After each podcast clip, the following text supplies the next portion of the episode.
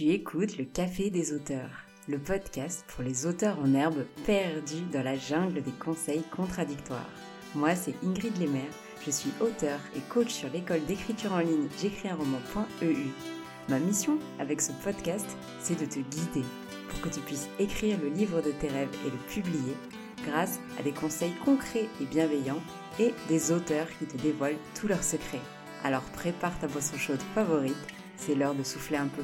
Hello collègue écrivain Dans cet épisode, j'ai envie de te parler de comment se remettre à écrire après une pause, une pause de plusieurs semaines, de plusieurs mois, voire de plusieurs années. Ça fait partie du top des sujets, je crois, euh, sur lesquels j'échange régulièrement avec vous.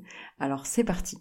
Mais avant tout, et encore plus important, j'aimerais vraiment te dire que c'est ok de prendre des pauses, même si elles sont forcées, même si c'est un déménagement, une naissance, même si elles te font déconnecter de l'écriture pendant plusieurs mois ou plusieurs années. Non seulement elles sont normales, mais en plus, on en a besoin. Je vais t'expliquer ça tout de suite.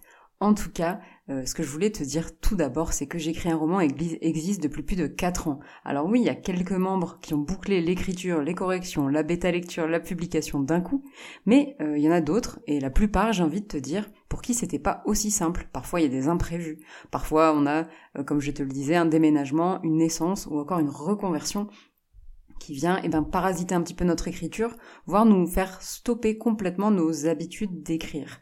Et c'est pas grave tout ça.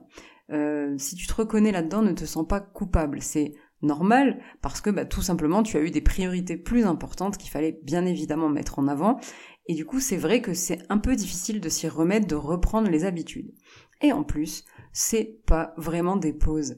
Vraiment, c'est très important que tu retiennes ça. S'il y avait, s'il y avait même qu'une seule chose à retenir de cet épisode, ce serait que les pauses sont utiles pendant, les, pendant ce que tu penses être une pause, même si tu fais des tas de choses, tu déménages ou quoi que ce soit, ton inconscient continue de travailler, d'écrire même en fond de ta mémoire, en fond de ton esprit, et bah, c'est parfois même plus efficace que de se flageller six mois euh, pendant une phase de correction particulièrement intense. Tu continues de réfléchir, tes idées continuent de maturer, ton intention pour le roman, ta fin par exemple, les questions qui restent en suspens, tout ça continue de travailler dans un coin de ton inconscient et c'est pour ça que parfois tu te retrouves avec des idées de génie trois mois plus tard, sous la douche ou en étendant ton linge.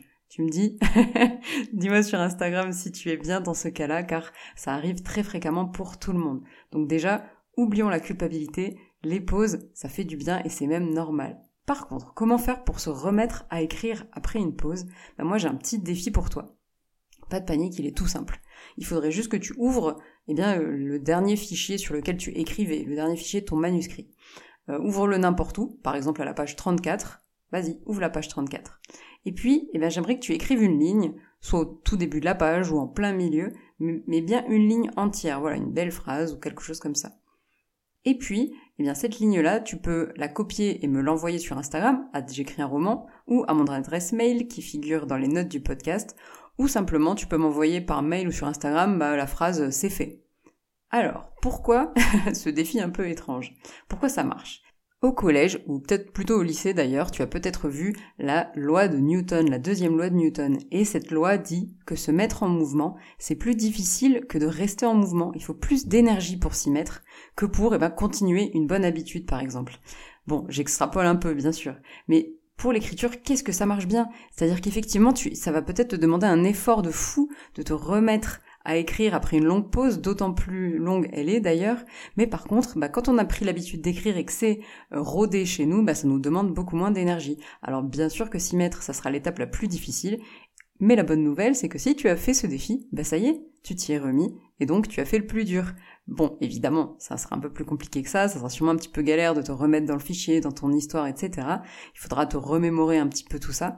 Mais par contre, euh, je pense vraiment que tu as fait le plus dur et donc que ça va bien se passer. En tout cas, je suis avec toi et si jamais t'as vraiment un, un, tu te sens un petit peu dans la panade et que t'aurais bien besoin d'en discuter avec d'autres personnes, tu as le lien vers la communauté des membres du podcast dans les notes de l'épisode. Et moi, je te souhaite bon courage pour te remettre à l'écriture et je te dis à la semaine prochaine au Café des auteurs.